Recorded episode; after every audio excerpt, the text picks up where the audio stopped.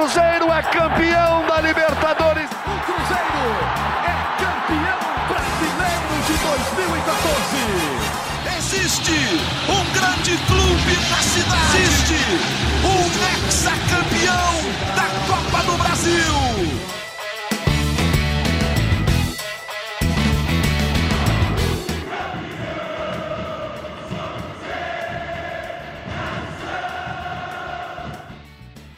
Muito bom dia, muito boa tarde, muito boa noite. Tá no ar mais uma edição do GE Cruzeiro. Obrigado a você, torcedor do Cruzeiro, que sempre nos acompanha.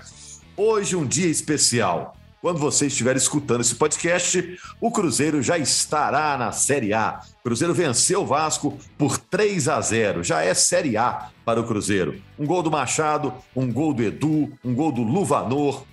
60 mil torcedores do Mineirão, Ronaldo presente, uma grande atuação, grande pontuação, Cruzeiro com acesso garantido e agora a meta é lutar pelo título. Eu sou Rogério Correia, estou apresentando o podcast. Estou com a Laura Rezende, com o Jaime Júnior, com a Fernanda Remisdorf e o Guilherme Macedo. Cadê o, o coro aí? Tá todo mundo aí, gente? Presente. Caramba, oh. o Jaime foi o último a falar aí. Estamos com o Maurício Mota também aqui na edição. Gente, perguntinhas aqui logo de cara, vamos direto ao assunto. Qual foi o momento mais emocionante da noite desta vitória do Cruzeiro sobre o Vasco? E o Cruzeiro vai conseguir manter essa motivação até o fim para lutar pelo título? Vai continuar jogando nesse mesmo nível depois dessa catarse de ontem?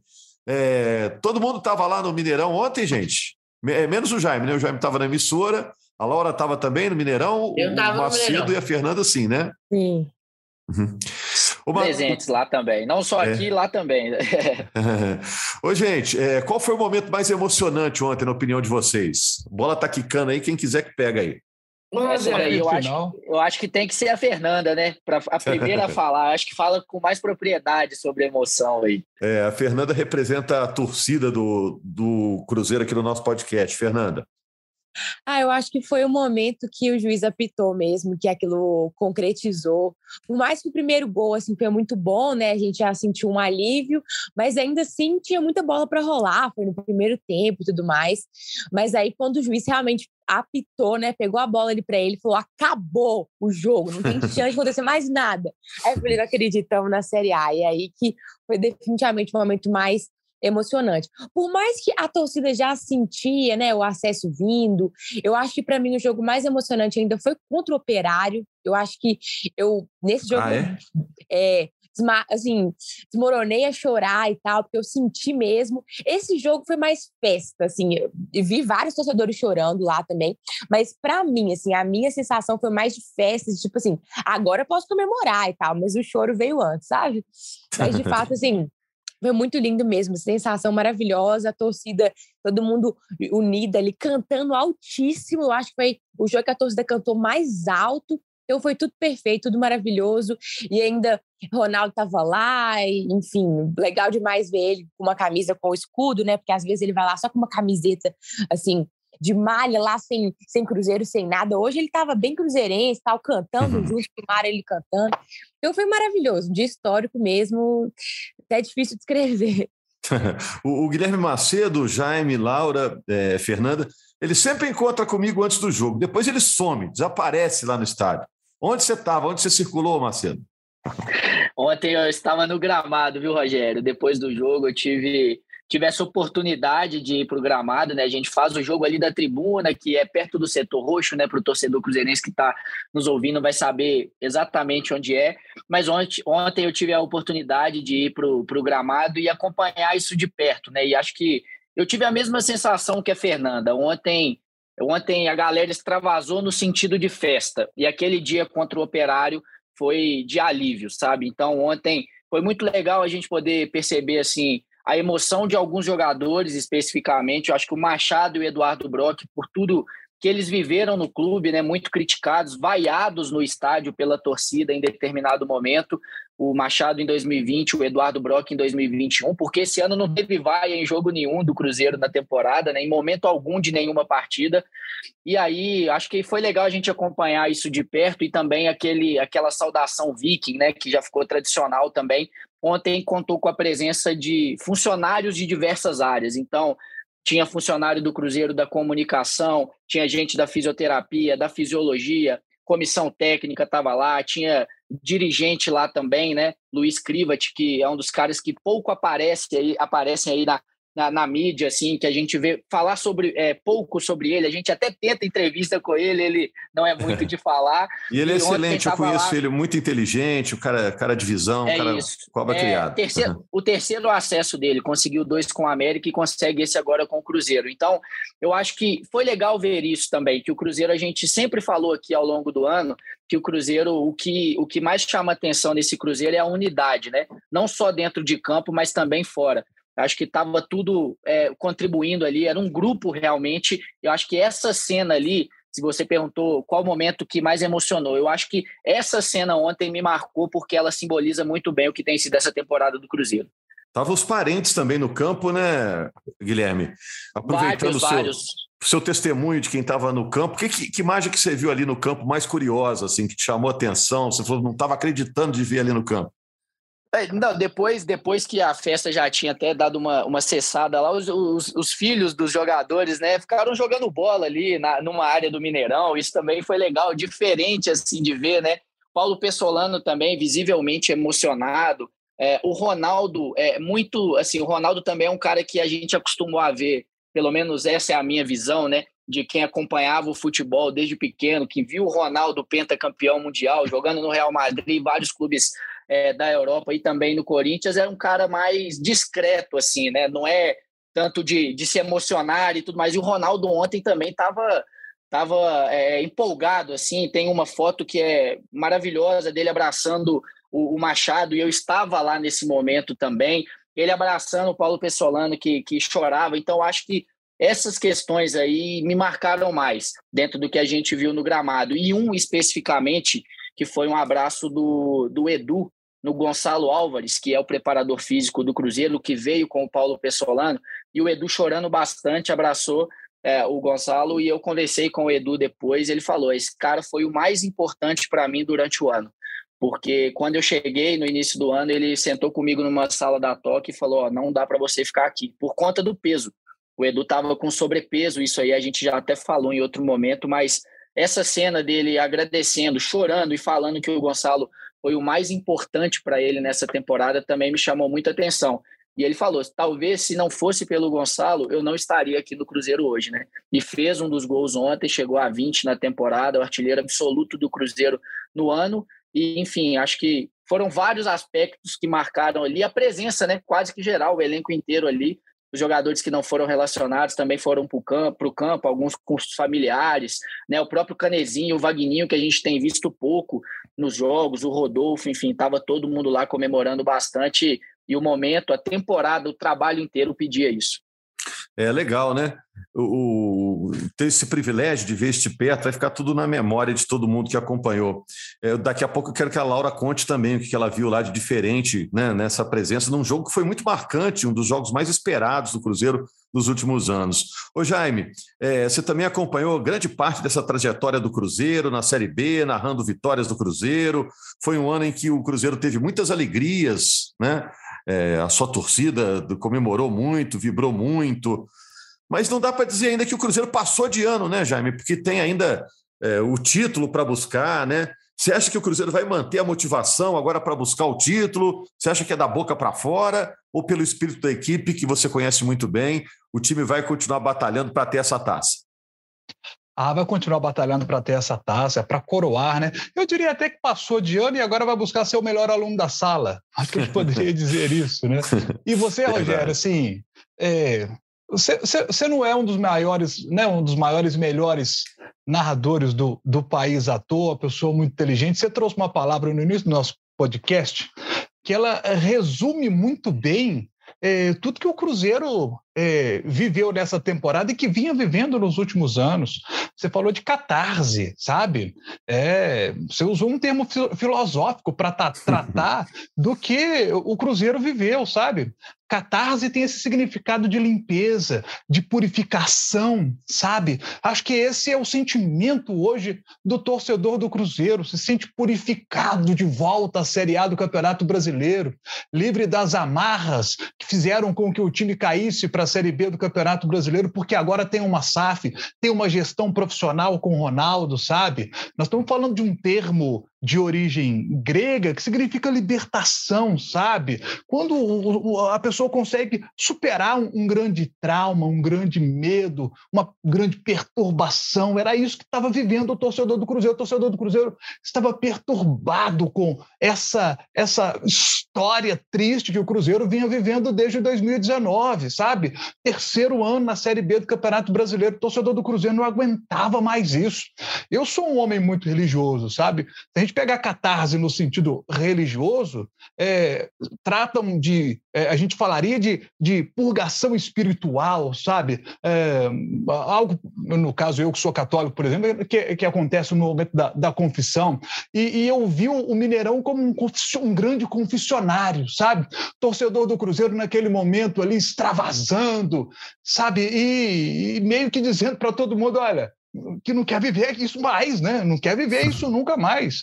Então o Cruzeiro volta para a Série A do Campeonato Brasileiro é, e, que, e que bom ver o Cruzeiro de volta à primeira divisão, podendo voltar a enfrentar os grandes times do futebol brasileiro, falarmos aqui dos grandes jogos. O torcedor do Cruzeiro está acostumado com isso uma história recheada de grandes conquistas, de grandes craques. Isso é a história do Cruzeiro. E a partir do ano que vem, é, a gente imagina a retomada desse Cruzeiro vitorioso, que vai ser uma retomada lenta. A gente já discutiu a respeito disso aqui. E ela precisa ser passo a passo, não pode acontecer de forma, é, sabe, na tentativa de dar um passo maior do que a própria perna, como aconteceu nos últimos anos, gastando mais do que o clube arrecada. Então, é, é isso. Eu acho que a catarse resume bem demais tudo que o Cruzeirense viveu e agora, sabe, mandou para fora, sabe? Libertou. É o, é o ano da libertação. É verdade. Ô, Rogério, é. E só para só não perder o gancho sobre a sua pergunta em relação a essa ambição do Cruzeiro na temporada, é, do título. Eu vou citar do, duas coisas assim, a gente que acompanha, eu como setorista, a gente conversa muito, está presente nas entrevistas do Paulo Pessolano, enfim. E eu cito dois aspectos. A primeira é a observação do elenco, que acho que o Pessolano ainda vai fazer nessas rodadas. E tem para muitos jogadores ali, essas sete rodadas valem o ano de 2023 seja aqui ou seja fora. É planejamento. Inclusive, o acesso antecipado ajuda o Cruzeiro nisso. O Cruzeiro começa a planejar o 2023 antes de vários outros clubes que estão na Série A brigando para não cair e não sabem como vão ser 2023, e outros que estão na Série B e não sabem se vão subir como o Vasco. Então, e o Cruzeiro larga na frente sobre isso, e essas sete rodadas vão ser importantes. Então, acho que isso influencia também no apetite dos jogadores do elenco em busca do título. E a ambição do Paulo Pessolano. A gente fez uma entrevista com ele para o Esporte Espetacular, cerca de um mês, um mês e meio atrás. E aí o Henrique Fernandes e o Guto Rabelo, a gente estava conversando com, com ele, e aí a gente perguntou lá sobre a relação dele com a comissão técnica uruguaia. E ele falou: eu sou muito próximo do Martim, né, que é o Martim Varini, mas a gente fez um joguinho aqui na toca e nós perdemos pro, pros, pro, pro pessoal aqui, pro outro time, e eu fiquei dois dias sem conversar com o Martim.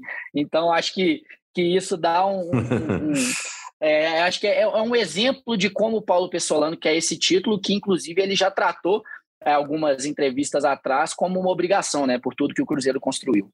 É isso mesmo, realmente ele é muito competitivo, né? E tem liderança, né? Que todos os jogadores, na hora de dar a entrevista, citavam o Pessolano, falaram, ah, finalmente ele vai dar um dia de folga para a gente, né? Mostra que ele trabalha muito, é meio Bernardinho, né? Né, Laura? Meio Bernardito, né? Mas, é Laura, verdade. Agora, Rogério, os jogadores Quanto que você viu lá? Eu... gelo nele lá, vão, vão voltar para o treino de sábado com medo desse treino que ele vai dar, viu? Porque logo depois, na entrevista coletiva, quando ele estava falando, aí vários jogadores chegaram dando aquele tradicional banho de gelo, né, no, no treinador, pós algum, alguma vitória, título, enfim.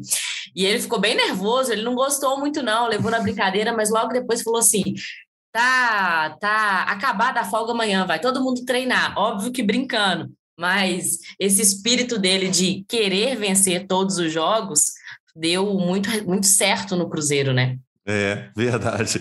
Eu fiquei reparando os detalhes da imagem, né? Tem um que joga um. Acho que foi o Rômulo, que joga um refrigerante na cara dele, o outro joga o. Primeiro gelo. vai o refrigerante, depois vai o gelo, né? O, o, o Zé Ivaldo sobe na mesa, o Luvanor anda de gatinho ali em cima da mesa. Agora, Sabe Laura. o que eu conta... achei sensacional, Rogério? Na hora é. que tá um silêncio assim na sala de imprensa, eu tava na sala de imprensa acompanhando, aí o Edu pega e imita o Pessolano falando: incrível! Agora me conta aqui, e o que, que você viu de, de incrível ontem lá no estádio? O torcedor foi nessa atmosfera esperando um desfecho perfeito né, nessa luta pelo acesso. E aconteceu, né? Um grande público contra um grande clube, um clube de tradição, do tamanho do Vasco. Isso só valorizou o jogo, né? Todo mundo com adereços. Tinha o filho do Ronaldo lá de, de DJ. Conta que você viu, o que, que você achou de curioso, Laura? Rogério, realmente ontem foi uma noite de êxtase para o torcedor cruzeirense, assim como a Fernanda e o Macedo já disseram, era o jogo da festa, né, da comemoração, assim. E acho que o torcedor que foi ao Mineirão ontem tinha ciência disso e até os jogadores também, por todo o empenho que eles fizeram para ganhar a partida, né, e, e, dar esse acesso mais rápido possível. Ontem. É, mas só... aí tem uma separação, né, Laura? Que assim, o torcedor estava naquele ambiente mais festivo, fiquei com essa sensação, né? Mas os jogadores estavam num clima meio competitivo, né? Eles estavam total, muito não, sérios ali, né? Uhum. Total, competitivo total, sabia? Queriam, mas o jogo não era de vida ou morte para o Cruzeiro, longe disso. Teria, tem sete rodadas aí pela frente, o Cruzeiro já voltou para a Série A, enfim, mas eles trataram esse jogo como uma final muito competitiva para conseguir vencer e garantir de fato o acesso matemático. Eles sabiam da importância desse jogo, né, desse símbolo, desse marco, desse retorno à Série A. Ontem, Rogério, eu estava por conta do Ronaldo. É, a gente divide as funções, né, no GE. Globo, e eu estava na cola do Ronaldo, assim. E ontem é, houve muitas mudanças na logística do Ronaldo, assim, no estádio. É, boa parte do camarote onde ele fica estava totalmente isolado, com tapumes, grades, é, segurança reforçada. Ele entrou no camarote para uma entrada alternativa, não foi a entrada que ele costuma chegar ao estádio, saiu muito cedo do camarote também para já descer para o campo, para ir ao campo, né? É, uhum. Ele não, não lembro, Macedo pode até me corrigir se eu estiver errado, eu não lembro de algum outro jogo do Cruzeiro que, uma, que o Ronaldo tenha ido a campo depois de uma vitória. E Primeira vez. Primeira vez, é. Foi ao campo, comemorou muito. Na saída, ainda deu uma série de entrevistas na zona mista, atendeu todo mundo. Tinha muita gente, ele foi bem paciente de falar com todo mundo. E óbvio que tá fazendo aniversário hoje, tinha muitos motivos para comemorar. Terminou a noite numa festa bem reservada, com a diretoria do Cruzeiro, com a comissão técnica. O Paulo Pesolano também esteve presente na comemoração, num hotel aqui em Belo Horizonte. Eu aposto, tá, Rogério, torcedor do Cruzeiro, que essa festa terminou só de manhã amanhã. É só uma aposta assim, que eu faço. Assim. Joguei aí. Agora, é, Fernando, é curioso isso, né? Nenhum clube que eu vou me lembrar aqui tem um, um presidente, um gestor que tem esse nível de, sei lá, de ser uma celebridade desse tamanho, né? A ponto de ter que botar tapume, senão o pessoal enlouquece com ele, né? E ele pode usar muito isso agora a favor do Cruzeiro, né? Essas, as portas que se abrem, né? Porque o nome do Ronaldo é um nome fortíssimo internacionalmente, né, Fernanda? Com certeza, isso é um dos pontos positivos da compra do Cruzeiro ter sido feita pelo Ronaldo, não só pela qualidade, né, que a gente está conseguindo perceber nele de gestão. Ele é um ótimo gestor e conseguiu fazer boas contratações para todos os níveis do clube. Então, né, até as próprias pessoas que cuidam da contratação de jogador e de técnico de todo mundo. Então a gente vê que ele tem uma gestão muito boa e também, obviamente, a própria figura dele já atrai muito investimento, já atrai muito dinheiro e visibilidade mundial, né? Então, o Cruzeiro saiu aí em todos os portais possíveis do mundo afora, várias celebridades e vários jogadores famosos, enfim, pessoas relacionadas ao mundo do futebol aí por todo o planeta parabenizando o Cruzeiro. E é claro que sempre acabam parabenizando o Ronaldo também, né? Porque não só pela admiração que todo mundo tem por ele, mas também já para puxar ali, né, um saco, né, uma vaguinha, quem sabe vir para o Cruzeiro e tal. A gente fica brincando é, em relação a isso. Vários jogadores grandes, por exemplo, Vinícius Júnior, né, parabenizou o Cruzeiro e tal. A gente, ah, pode vir cá quando você quiser. Enfim, é uma chance que tem, não, obviamente agora não, mas assim, chance que o Cruzeiro tem de trazer bons jogadores, não pela questão do dinheiro, mas pela questão do Ronaldo estar tá aqui, e isso acaba chamando muita atenção. Então a gente ganha muito com isso, é o que eu falei aqui desde o início, quando surgiu os boatos da compra do Ronaldo, quando começou realmente a consolidar, vocês estão de prova aqui que eu estou a favor desde o início, porque a gente sabe o, o, tamanho que o Ronaldo é. Então não é só questão financeira, né? Por muito tempo a gente foi zoada e ah, 50 milhões, mas o Ronaldo não é só 50 milhões. O que ele investe colocando a imagem dele num clube é muito maior do que isso e a gente está conseguindo perceber. Então. É, é... Olhando para trás agora, né, Fernanda? Uhum. Aquelas dúvidas que se colocavam da, da, da do que seria bom ou seria ruim para o Cruzeiro a chegada do Ronaldo, hoje fica até ridículo pensar nisso, né? Porque ridículo. foi muito benéfico, né? É, o tempo ele foi mostrando a verdade, ele foi mostrando aí o que né, a gente vinha falando aqui, porque muita gente quis analisar estritamente tecnicamente, ah, porque o valor ou porque há comparação com o clube fulano de tal e tudo mais, mas ninguém, ninguém não, né? Mas poucas pessoas pararam para analisar o contexto todo, né? E, e o Ronaldo, além dele pegar o Cruzeiro, ele pegou as dívidas do Cruzeiro também. Então é aquilo que o povo fica brincando: ah, o Ronaldo comprou uma Ferrari com não sei quantos meses de, de, é, de imposto atrasado, enfim, com várias dívidas, com vários problemas. Então, ele pegou um time do tamanho do Cruzeiro de fato, mas ele pegou os pontos negativos também, ele assumiu todas as dívidas, ele vai ter que arcar com isso, né? Então, como o Jaime falou, a gente vai estar tá indo para a Série A, mas não vai voltar para a Série A, que ele timaço, não vai ser protagonista ano que vem, não vai conseguir investir o tanto que é, talvez poderia investir, porque a gente tem muitos problemas para cuidar. Mas o importante é o time estar tá vivo, é o time estar tá existindo, porque é a razão da minha vida de muita gente aí que por pouco aí poderia ter acabado, né? Ô Jaime, é, e agora me fala uma coisa aqui. É, foi um ano quase perfeito do Cruzeiro. Não foi perfeito, porque o time depois não conseguiu avançar na Copa do Brasil. No Mineiro chegou à final, mas não levou o título. Mas na Série B, o Cruzeiro deu muitas alegrias ao seu torcedor. E provavelmente continuará dando, né? Até o desfecho da temporada. Tudo isso vai fazer com que o Cruzeiro tenha a paciência do seu torcedor no ano que vem, que será um ano mais difícil, o ano da volta à Série A, é, o grau de exigência aumenta. Tudo isso ajuda o torcedor do Cruzeiro no ano que vem a ver o, o time com bons olhos, manter essa, essa química com a equipe, Jaime? Olha, Rogério, que pergunta difícil de responder, um exercício de futurologia muito difícil de fazer, porque o torcedor, a gente sabe como é. O torcedor, ele quer ser feliz, ele quer ver o time vencendo. É isso que o torcedor quer. Aí chega o ano que vem, o time tem dificuldade na Série A do Campeonato Brasileiro, vem as críticas. Isso é, isso é natural. Eu acho que é até natural porque o torcedor é muito passional. Isso é muito comum.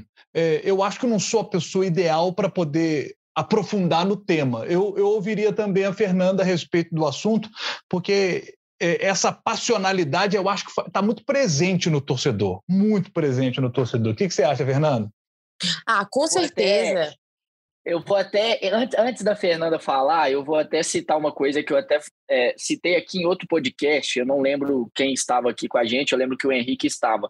Mas a impressão que eu tenho de quem trabalha no dia a dia do Cruzeiro e está em praticamente todos os jogos, e aí a Fernanda pode confirmar ou não o que eu estou falando, é que o torcedor do Cruzeiro mudou demais a forma de enxergar, de entender o futebol. E a gente não tem que cobrar muito que o torcedor entenda o, o contexto, né? O torcedor tá lá para ser passional mesmo, para vaiar, às vezes sem quando a gente acha que não é o momento, né? Ou para apoiar quando a gente acha que nem deveria, que nem foi tão bom assim. Mas o torcedor do Cruzeiro, eu acho que foi perfeito esse ano nesse sentido, de saber entender. O Cruzeiro perdeu para o Atlético de 3 a 1 A festa que o Cruzeiro, que o torcedor do Cruzeiro fez no Mineirão foi inacreditável torcedor, o Cruzeiro perdeu de 3 a 0 para o Fluminense, a mesma coisa. Mineirão com 58 mil pessoas, quase todo mundo ficou lá ainda 20, 30 minutos depois do jogo. Então, eu acho que isso é, é, me deixa assim é, considerando que na Série A, apesar das dificuldades, o torcedor vai saber entender muito bem, né, Fernando? De fato, esse ano o torcedor foi perfeito, concordo com você. Ele teve paciência de entender os objetivos do Cruzeiro no ano. Então, o objetivo não era Copa do Brasil, não era Mineiro. Eu acho que o objetivo era chegar na final, sim, mas não tinha obrigação de ganhar. Então, a gente soube ter paciência, a gente soube entender. E na Série B, que o objetivo era o acesso, a gente conseguiu. E até estamos ganhando um bônus aí, provavelmente, né? Vamos aguardar para ver, que seria o título. É, eu sinto que a torcida ela tá entendendo que ano que vem vai ser difícil também, que ano que vem a gente vai ter que ter mais paciência ainda, porque os resultados vão ser provavelmente piores, né, do que esse ano, assim, a gente vai ter muito mais desafios com muito mais frequência do que foi agora.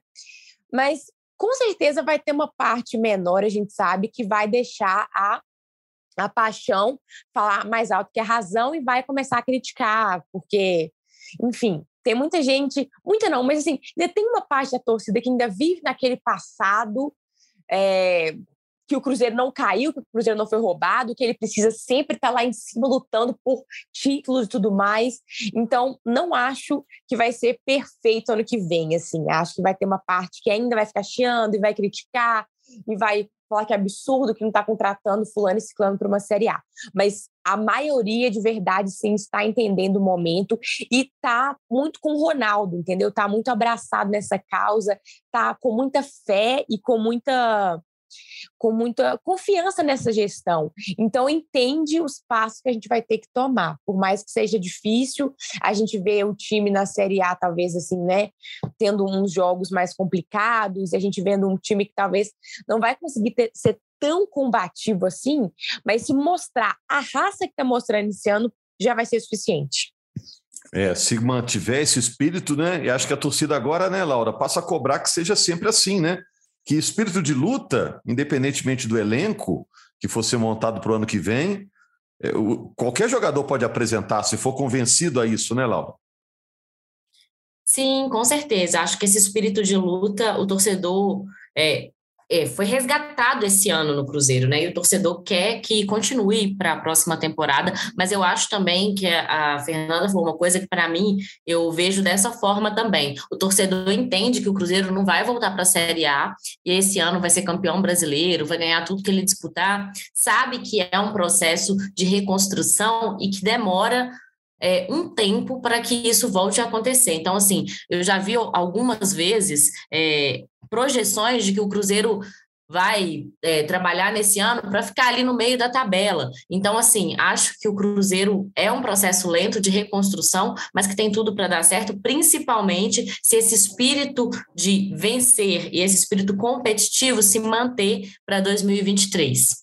Agora, olha só, gente, é só para a gente já ir fechando aqui, não sei se cada um tem um tema aí para concluir, mas a sensação que me passa é que o Cruzeiro que caiu e o Cruzeiro que voltou são dois Cruzeiros completamente diferentes, porque mudaram os personagens, mudaram o técnico, mudaram o gestor, mudaram os jogadores, né? O clube foi quase refundado. A sensação que o Cruzeiro que volta é muito diferente daquele que caiu, né? O, aquele trágico Cruzeiro de 2019, né? Vocês têm essa não, sensação, não?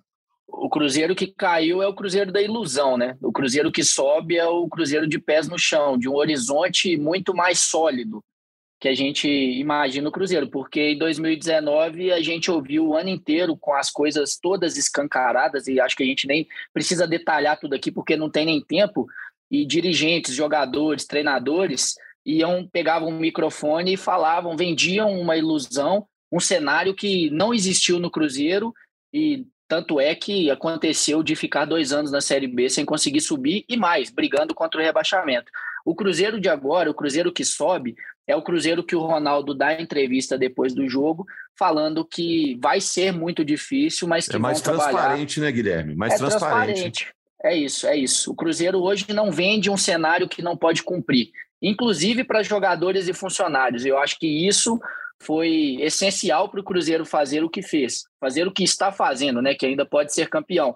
Cruzeiro tem um, a gente tem que lembrar disso aqui sempre que a gente falar, fizer um comparativo dos três anos da Série B. que o Cruzeiro que sobe com sete rodadas de antecedência, como nenhum outro clube conseguiu, é o Cruzeiro de menor folha salarial e investimento em relação aos outros dois que brigaram, inclusive, para não cair, como eu falei.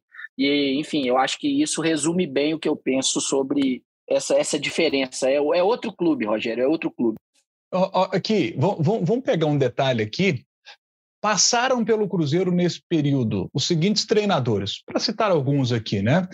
Passou, por exemplo, o, o Enderson Moreira. É um, é um treinador com expertise na Série B do Campeonato Brasileiro, que sai do Cruzeiro e sobe com o Botafogo e agora vai subir com o Bahia. Passaram pelo Cruzeiro.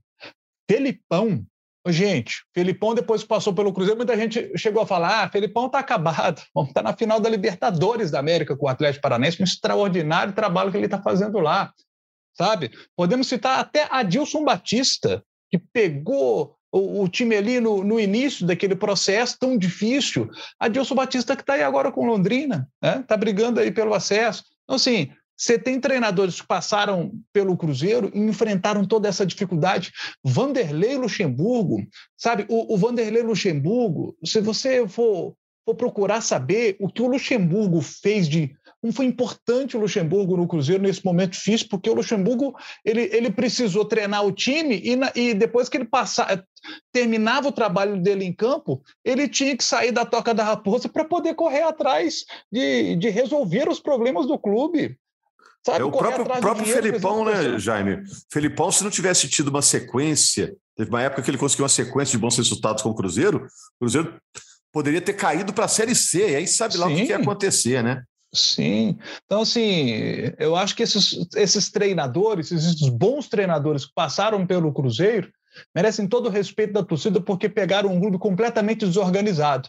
E eu tenho certeza só pegaram porque é o Cruzeiro, né, Jaime? Só pegaram é... por, pelo tamanho do Cruzeiro, né? Sim, pelo carinho que tem, sabe? O, o, o, Luxemburgo tem um carinho enorme pelo Cruzeiro, foi tríplice coroa no Cruzeiro, sabe? O Adilson Batista jogou no clube, foi treinador numa passagem importante também, tem um carinho enorme pelo Cruzeiro. Esses caras vieram pelo carinho também que tem pelo, pelo clube, sabe?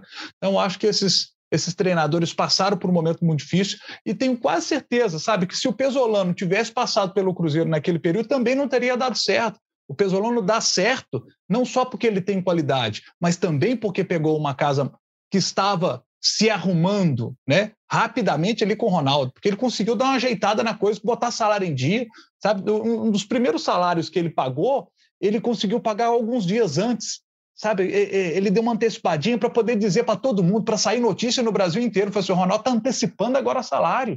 Sabe, então esse recado que é dado, ele pacifica o clube e, e, e cria o, o, o, pavimento do sucesso. Foi isso que o Ronaldo fez. Né? E, e, eu fiz questão aqui de lembrar esses treinadores porque viveram momentos muito difíceis e são grandes treinadores, grandes pessoas assim, tentaram ajudar o Cruzeiro, mas não tinham como fazer mais do que fizeram, porque a casa estava muito desarrumada. Que bom é. que agora a casa está arrumada. É muito justo, Jaime. Isso, claro, é sem deixarmos de valorizar e a gente vai incensar, escrever o nome da história do Pesolano aí muitas e muitas vezes, né? Nessas páginas heróicas e mortais do Cruzeiro, ele já está na história do Cruzeiro pelo que fez nesse ano o Paulo Pesolano. Laura, vou deixar você fechar. Próximo jogo é contra a Ponte Preta, né? É um breve descanso aí do time, né? E agora é fora de casa, né, Laura? Semana Isso, que vem, né?